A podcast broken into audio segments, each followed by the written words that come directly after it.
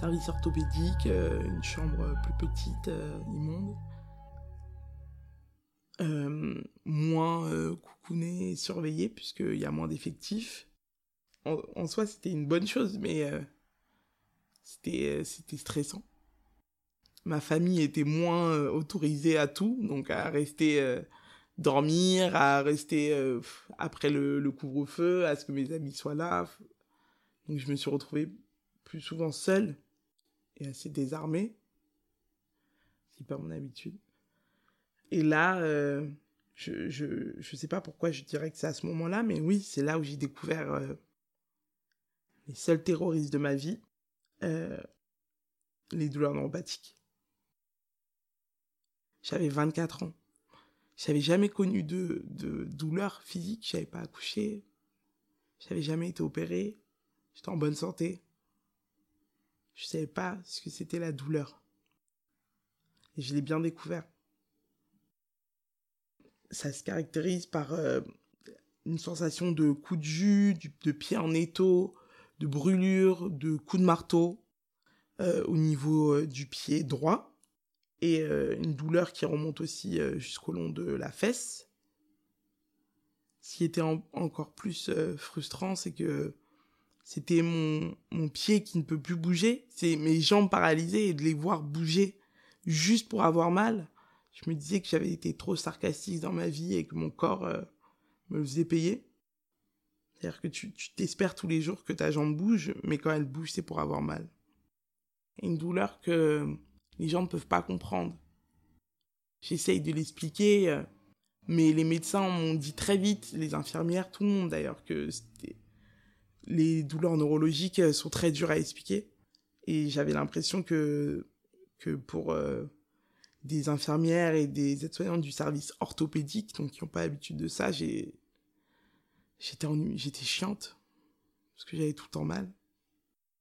Je suis quelqu'un de très très très indépendante. J'ai vécu seule euh, très vite et être dépendante de ces foutues télécommandes et ce foutu bip, euh...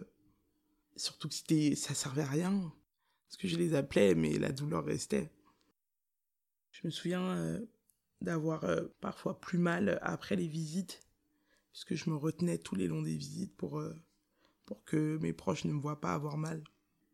Et mordre mon coussin ensuite. Je devais faire un petit peu de kiné dans mon lit, me bouger. Ça me paraissait inutile. Je me disais, mais qu'est-ce que je m'en fous d'essayer? Et j'avais l'impression qu'à chaque fois que je le faisais, ça, ça aggravait les douleurs. T'as envie de plus bouger. Je me souviens euh, avoir décrété que mon pied n'était faisait plus partie de mon corps et c'était un homme que j'ai appelé Hijo de Puta pendant très longtemps, peut-être des fois encore. Les visites, ça me permettait de retenir les douleurs, mais c'était aussi beaucoup plus simple parce que c'était le meilleur moment de la journée. Avant, je me préparais, je me souviens de ne plus avoir à, mon parfum, du maquillage, enfin des conneries comme ça, et mettre euh, des huiles euh, de liang liang euh, sur les poignets, derrière les oreilles, de mettre du labello, de me recoiffer et de me regarder dans le petit miroir qu'il y avait sur ma table parce que à 13h, c'était Roman qui arrivait. Il fait trop attention, Meskina. Tous les jours. Il fait attention. Tous les jours à l'heure. Tous les jours, il est aussi beau. T'appuies sur le bouton.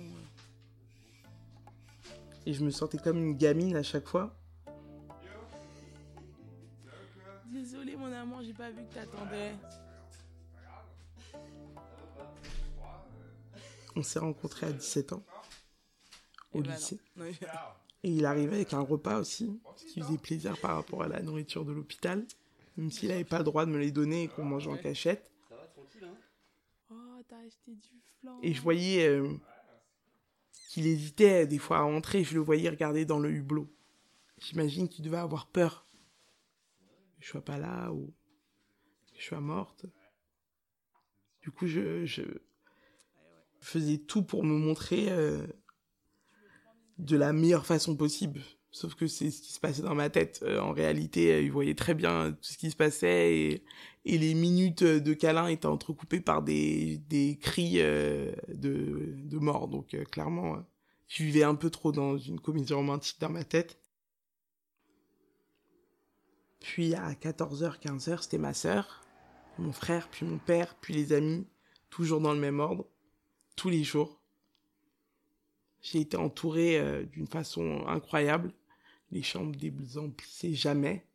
On a dû avoir un écriteau sur ma porte pour dire euh, qu'il fallait qu'il y ait moins de monde. C'était très bien, mais des fois c'était très dur puisque tous ces gens-là ont pu me voir avoir mal tout le temps, tous les jours. Et tu n'as pas d'intimité. Déjà que t'en as pas vu que tout d'un coup, euh, on toque à 7 heures, euh, on ouvre les stores, on te lave, on te... Tu, n'as plus de contrôle de rien. Qui m'a marqué, c'est que c'était que ma famille, euh, à part ma sœur, ne, ne connaissait pas bien euh, Roman.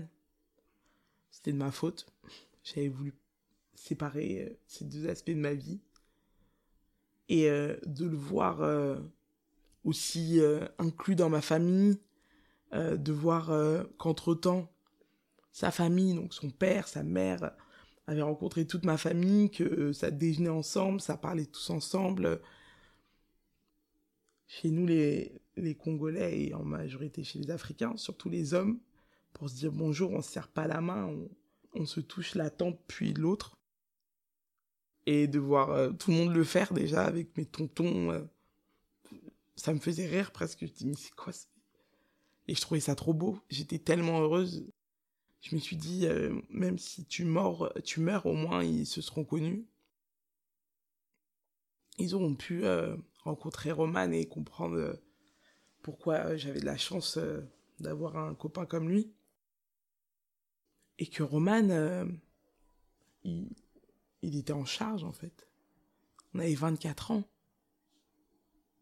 Et que voilà, je le voyais parler aux kinés, aux médecins, aux infirmières, qu'on lui faisait des topos de la nuit.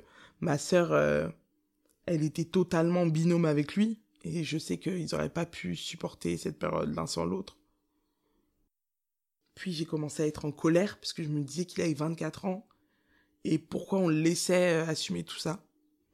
Quand on m'a dit que je pouvais plus marcher, je me suis dit, il faut que je sauve, euh, faut que je le sauve de ce bordel, en fait il faut que je fasse tout pour qu'il parte, pour qu'il me quitte, parce qu'on ne pouvait pas laisser personne de 24 ans décider qu'il allait peut-être passer toute sa vie avec quelqu'un qui serait euh, paralysé. Pour moi, c'était injuste pour lui, en fait. Et du coup, je sais qu'il y a eu des moments où j'ai été très dur, parce que je voulais qu'il parte. Je lui disais, mais qu'est-ce que tu fous là? Mais pars, pars. Tu peux pas souffrir autant que moi, tu peux pas trouve, euh, trouve quelqu'un d'autre, tu vas rencontrer quelqu'un euh, et tu auras une super vie et ce sera super. Et, et je me rendais pas compte sur le moment à quel point ça lui faisait du mal euh, que je, lui dis ça, puisque il, avait, il avait vu sa copine mourir et là elle était en vie, donc quoi qu'il. Et après, je pense au moins 4 ans de rééducation, j'ai abandonné. Au bout de 4 ans, j'ai abandonné, j'ai dit non mais il n'y a rien à faire, il veut rester euh, et, c'est fou parce que c'était pas la peur, mais c'était presque l'espoir que qu'un jour euh, il, parte et imaginer un, monde à part où il, il avait une autre vie.